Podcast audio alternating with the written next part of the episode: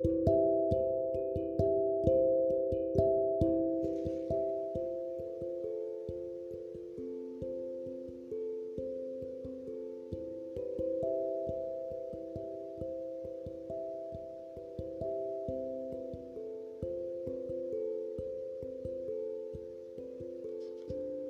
dar de comer o el tranquilizar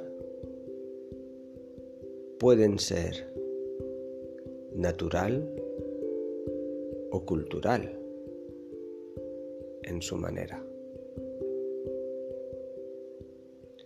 Aunque el que da comida o abrazos y el que recibe no usen del mismo idioma, también se pueden comprender. La comunicación pasa a través de los gestos o algunas imágenes.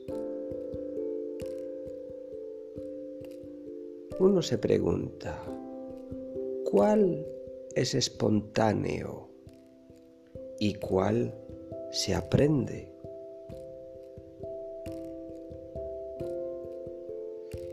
Es difícil a veces de distinguir entre los dos.